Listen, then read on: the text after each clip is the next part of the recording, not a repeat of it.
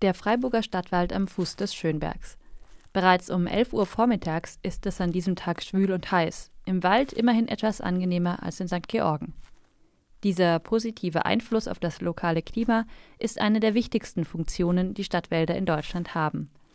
Besonders in diesem und letztem Jahr ist das noch einmal deutlich geworden, als lange Hitzeperioden den fortschreitenden Klimawandel greifbar gemacht haben.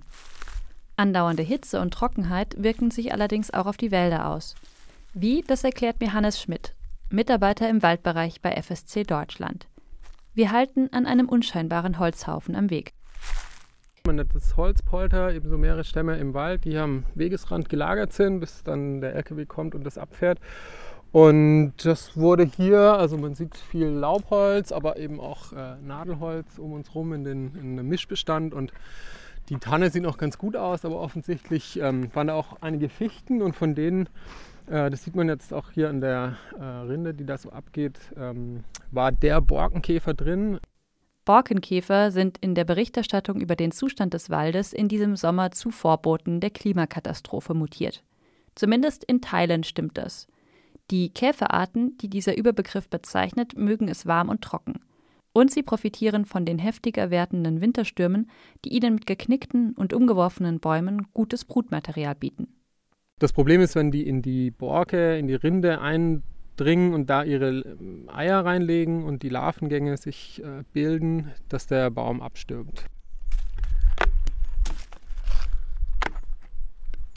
Hannes Schmidt löst etwas Rinde von den Bäumen im Holzhaufen.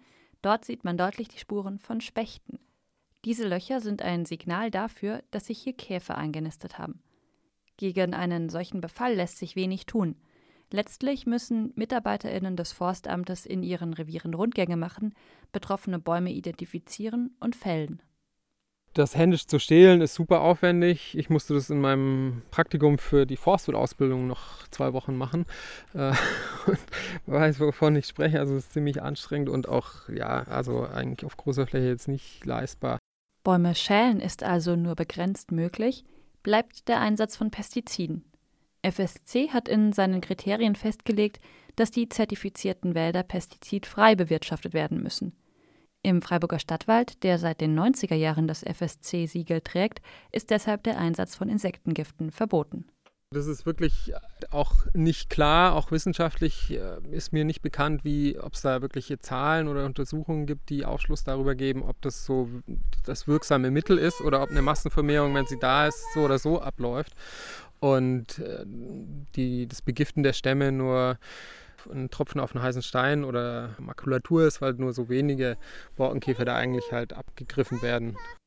An den Borkenkäfern lässt sich gut veranschaulichen, dass Klimawandel nicht einfach so passiert, sondern dass menschliche Eingriffe in Ökosysteme zur Verschärfung von Problemen beitragen können.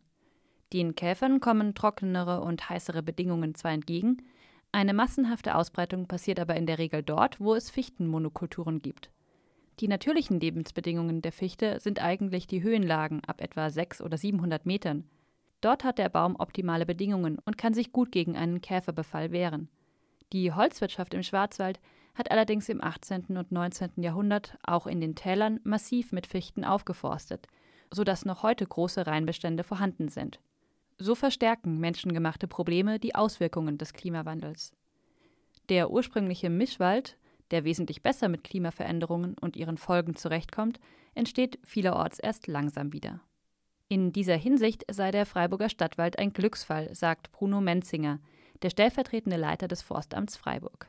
Freiburg profitiert von der bisherigen Forstpolitik, dass wir gar nicht diese Reinbestände Fichte haben. Wir haben sie relativ weit oben am Schauensland, in dem natürlichen Verbreitungsgebiet der Fichte auch. Und wir haben hier eben das Glück, dass wir wenig Fichtenvorkommen haben in Gegenden, wo es für die Fichte nicht ideal ist. Das heißt, auch für uns sind die Folgen zwar dramatisch, aber in Relation zu Gegenden, in denen es 90, 95 Prozent Fichte gibt, können wir natürlich hier noch nicht davon reden, dass es so katastrophal ist wie dort. Ein naturnaher Mischwald ist aber nicht nur in Hinblick auf Käferplagen besser aufgestellt, sagt Menzinger.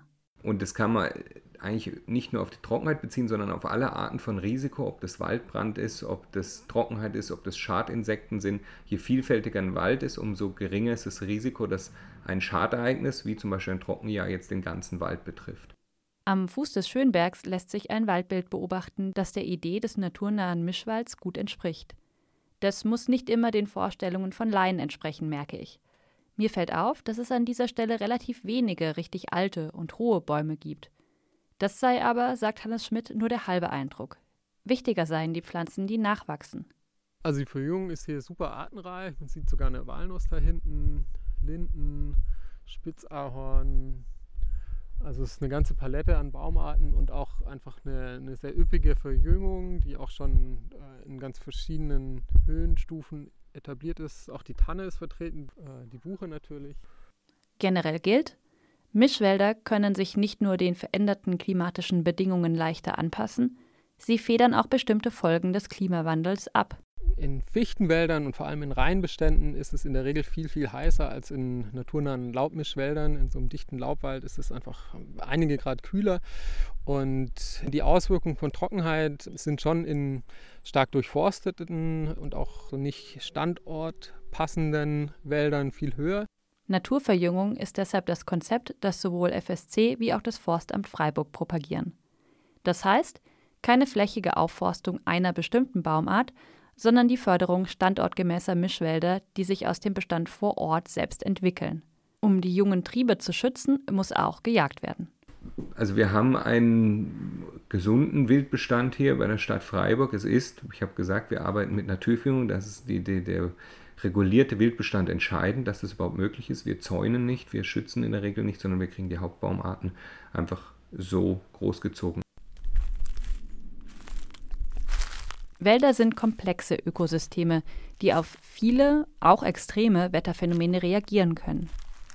Obwohl der letzte Sommer besonders trocken und heiß war, sind die Probleme im Wald nicht einfach eine Konsequenz aus Wassermangel oder Hitzeschäden. Zu trocken für einen Wald kann man hier in der Gegend gar nicht sagen. Es ist zu trocken für den jetzigen Wald, wie er jetzt aufgestellt ist als Ökosystem.